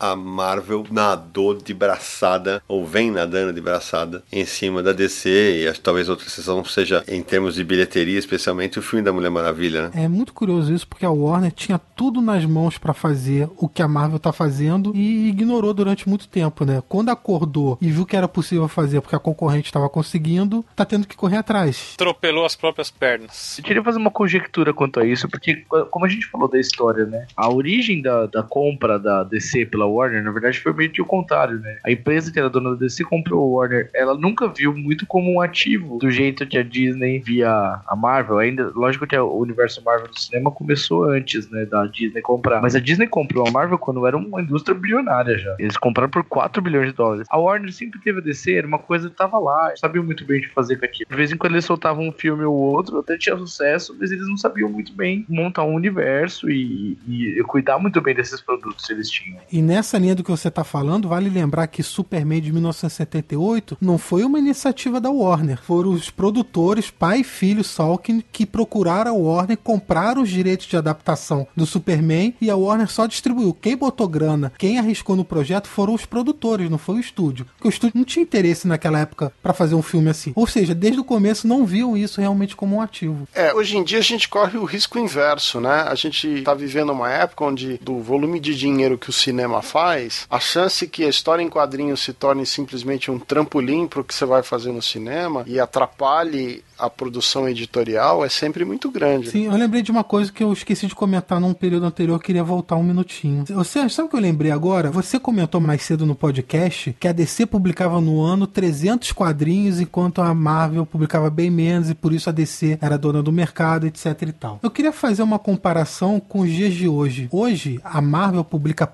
por mês uns 100 títulos diferentes, o que dá 1.200 quadrinhos no ano. A DC publica entre 80 e 90 também. E é engraçado que você vê o mercado diminuindo, mas as editoras aumentando o número de publicações. Um alto estrangulamento quase, né? É uma briga para ganhar terreno de mercado, um mercado que está diminuindo. É meio louco isso. Pra ganhar no volume, né, Sérgio? É, e não só isso. Primeiro que assim, vamos colocar praticamente o ouvinte aqui, tá? Eu tenho 50 dólares para gastar. Então, se a Marvel lança 100 revistas e a DC lança 80 revistas, eu só tenho 50. Eu vou ter que selecionar. A editora que tiver um volume menor de título no mercado para competir, ela automaticamente está inferiorizada. Mas eu só tenho 50. Então, não adianta nenhuma dessas editoras estar tá contando só comigo. Eles têm que contar com um monte de gente como eu que vai gastar um X. Né? E mais, se você tem 50 e é fã do X-Men, por que eu não lanço quatro revistas dos X-Men? Quem vai comprar as quatro do X-Men? Porque eu vou gastar todo o meu dinheiro com X-Men. Exatamente esse é o raciocínio. Eu vou gastar todo o meu dinheiro com Deadpool. Vou gastar. Quantas revistas tem o Super-Homem? Quantas revistas tem o Batman? Então você tem as famílias de revista, os universos de revista. Você está apostando que o leitor vai gastar aquela grana naquele grupo de revistas e vai sobrar muito pouco dinheiro para comprar ou da concorrência ou alguma outra coisa. O grosso do dinheiro vai naquele grupo de revistas. É uma mentalidade que eu acho que hoje em dia já não funciona mais, mas ainda é a prática no mercado, infelizmente. E, e o que você falou do estrangulamento, do gargalo, é um dos problemas do mercado.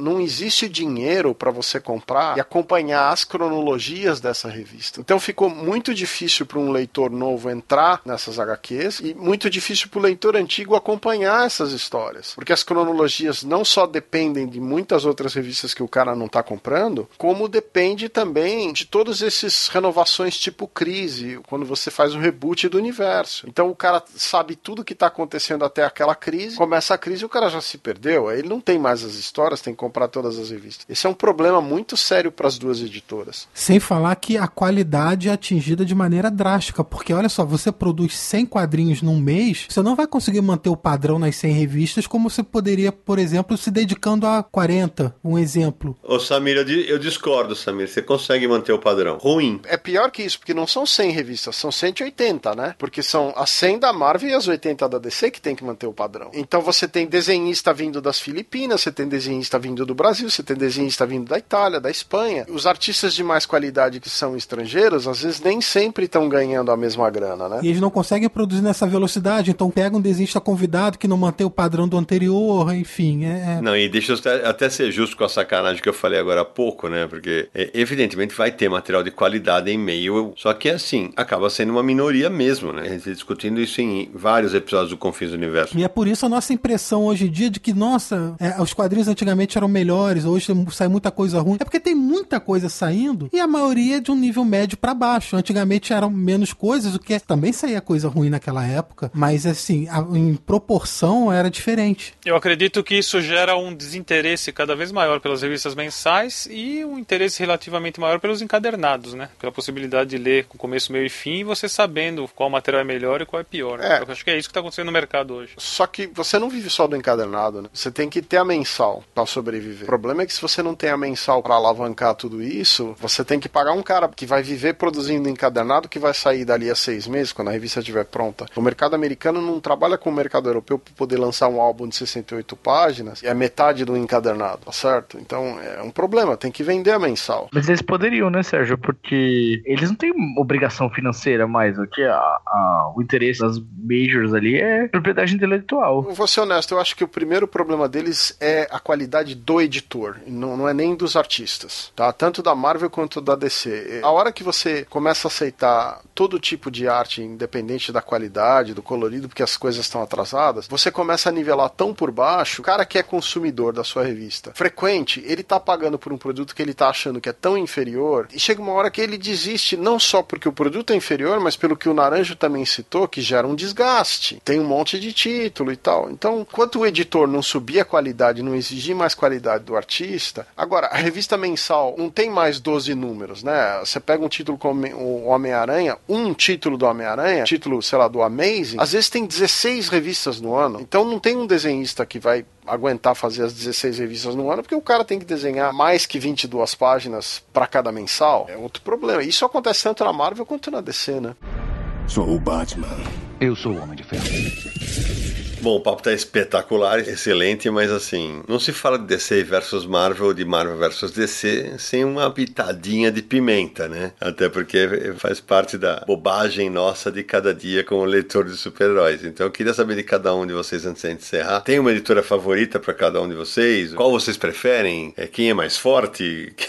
Vou começar com o nosso convidado que foi o tradutor do livro, Guilherme Kroll. Bom, a minha favorita é a Marvel. Eu aprendi a ler quadrinhos, aprendi a ler Grande do Homem-Aranha. A formação do caráter ali, de personagem, foi muito importante para mim. E eu li muita coisa da DC também, gostava bastante. Li uhum. bastante das duas editoras. Eu lia tudo que caiu na minha mão. A gente tem até um, um hábito de leitor de quadrinhos, de ler, todo, ler todos os quadrinhos que existem. Né? Eu sei Sim. que nesse grupo todos vocês tentam fazer a mesma coisa que eu. Sim. Mas para mim, a editora do coração mesmo é a Marvel. Eu não, não consigo negar. Eu vou sacanear aqui, vai. Codespot. Ah, eu sou numa posição similar à do Guilherme. Eu acho até pela maneira como as revistas foram publicadas no Brasil Brasil, eu li a DC pela Ebal, mas a, ah, evidentemente chegou uma hora que sumiu. Eu sou muito mais Marvel. Eu gosto muito de certas coisas da DC, agora eu tenho um envolvimento maior com os personagens da Marvel. Eu conheço a cronologia melhor, inclusive. Então acho que minha relação afetiva com a Marvel é maior. Bom, eu já sei o resultado, mas menino Samir. Eu, assim, ninguém sabe, mas vou revelar agora. Ah, não.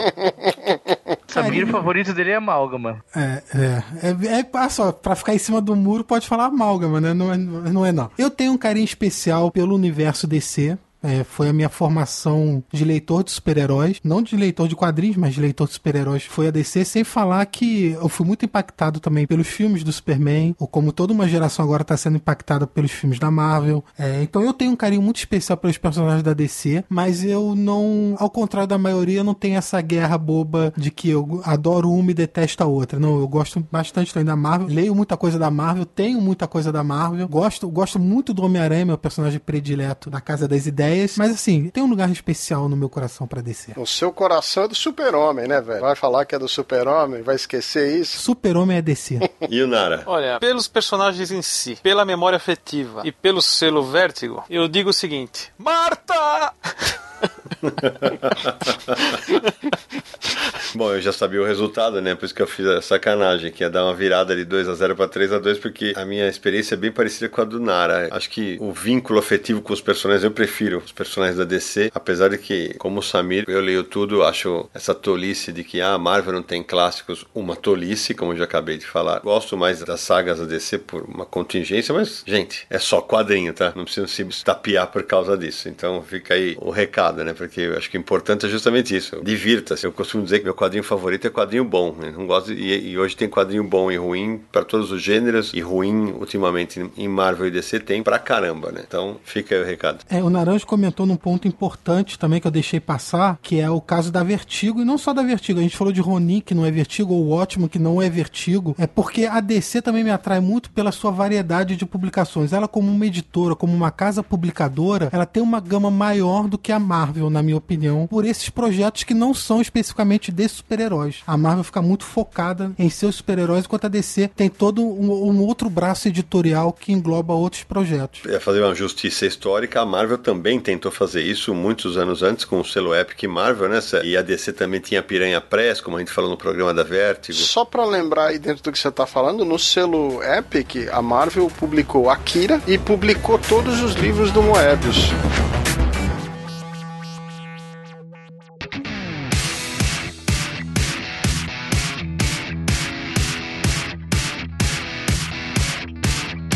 Bom, moçada, antes de encerrar, esse episódio não vai ter indicação de leitura, mas a gente pode indicar o livro que gerou a, essa discussão, né, Samir? Sim, o livro Pancadaria, por dentro do épico conflito Marvel vs DC, está sendo lançado agora pela Fábrica 231, selo editorial da Roku. Tem 336 páginas e já pode ser comprado aí na Amazon, tá vendo? Outras lojas também. Por quanto, Samir? R$ 44,90 e basta você acessar o post lá no Universo HQ deste episódio, vai ter o link para você poder comprar o livro diretamente. Bom, Samir, o papo tá muito bom, mas é, tá na hora de a gente dizer tchau, mas antes de nos despedirmos, quem quiser encontrar o Confins do Universo na grande rede, como faz? podcast.universohq.com.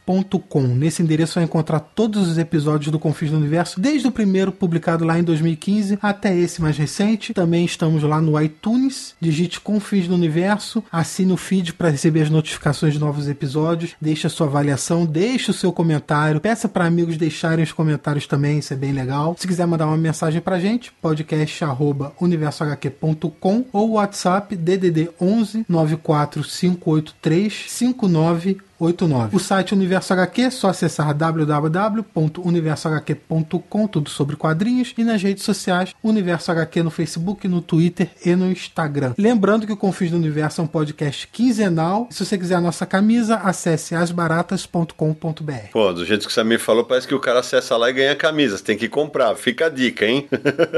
Bom, pessoal, papo espetacular. É sempre um barato a gente conversar sobre Marvel vs DC. Bom, então agora é hora de dar tchau, né? É o, o tema suscita suscita palpitações nos coraçõezinhos nerds. A gente ficaria horas conversando sobre Marvel vs DC, DC vs Marvel, mas o tempo urge. Hoje não tem mensagem dos ouvintes, mas fica aí o recado para os nossos ouvintes. Qual a sua editora favorita? Qual o seu personagem favorito? Manda mensagem pra gente pelo WhatsApp, comenta no Universo HQ, nas redes sociais, expõe a sua opinião. Meu amigo Guilherme Kroll, muitíssimo obrigado pela estreia no Confins do Universo. Deixa aqui o seu recado para quem quiser conhecê-lo, quem quiser conhecer o trabalho da Balão. Muito obrigado pelo papo, meu velho. Eu, eu, te agradeço pelo convite, foi um prazer, como eu falei, foi, foi uma volta para casa para mim. Sempre vocês quiserem, tô, tô à disposição. É, sobre mim, quem quiser me seguir no Twitter, arroba Guilherme Kroll, tenho também no Instagram. E eu tenho a editora Balão Editorial, quem quiser, balãoeditorial.com.br, livros lá, todo o nosso catálogo. Frete grátis para todo o Brasil, é uma promoção, é eterno, a gente sempre faz frete grátis para todo o Brasil. É, a gente tem também as redes sociais, Facebook Balão Editorial, Twitter, arroba Balão Editorial, sentiu, e, e no Instagram a mesma coisa do Twitter. A gente também tá fazendo uma campanha no Catarse agora, o Hell Note, é o livro do Léo Final. Então, a parte 3, estamos fazendo aí. Quem quiser contribuir também, a gente agradece. E agradeço todo mundo que puder conhecer um pouco mais do meu trabalho. E quem lê o livro, quiser dar um feedback, também agradeço bastante. Deu, deu um trabalhão. E assim, eu pesquisei muita coisa. Espero que tenha tudo passado direitinho, mas você sabe como é, né? Por mais que a gente olhe, alguma coisa não deve ter ficado do gosto de todo mundo. Então, eu agradeço o feedback. Boa. Marcelo Naranjo. Para o alto e avante Vingadores. Ninguém tinha nunca pensado nessa, hein? Então fica meu recado. Olha aí. o menino Marcelo Naranjo Naranjo, andou bem. É, pois é, isso resume o episódio.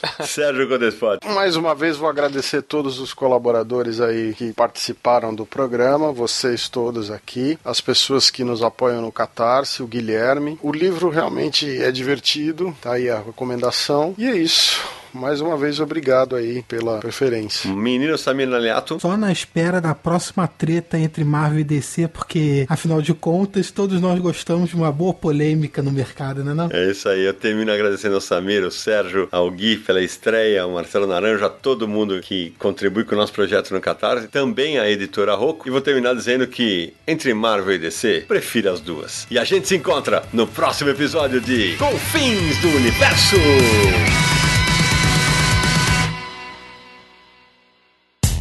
No dia mais claro ou na noite mais densa, você está deixando a nossa presença. Faça uma boa viagem de volta, mas não fique disperso. Nos encontraremos no próximo episódio de Confins do Universo. Este podcast foi editado por Radiofobia, podcast e multimídia.